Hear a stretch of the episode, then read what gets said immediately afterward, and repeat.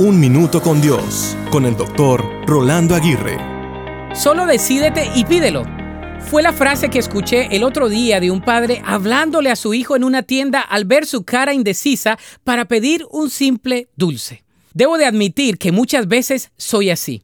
Estoy corriendo todo el día, haciendo esto y aquello, asumiendo que todo va a estar bien, pero muchas veces he aprendido a detenerme y a preguntarle a Dios, ¿cuál dirección debo tomar? Muchas veces oro diciendo, Señor, indícame tu voluntad en esta situación. En otras ocasiones he aprendido a pedirle a Dios. No lo hago como un comodín benevolente, sino como a mi Padre Celestial, quien todo lo puede y sabe qué es lo mejor para mí.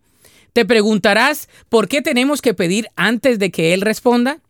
Simplemente porque nuestra relación con Dios comienza con la fe. Él no forza a nadie, ni nos obliga a nada.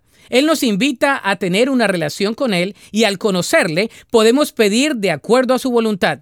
La primera pregunta que debemos hacerle es, Señor, ¿qué quieres que yo haga?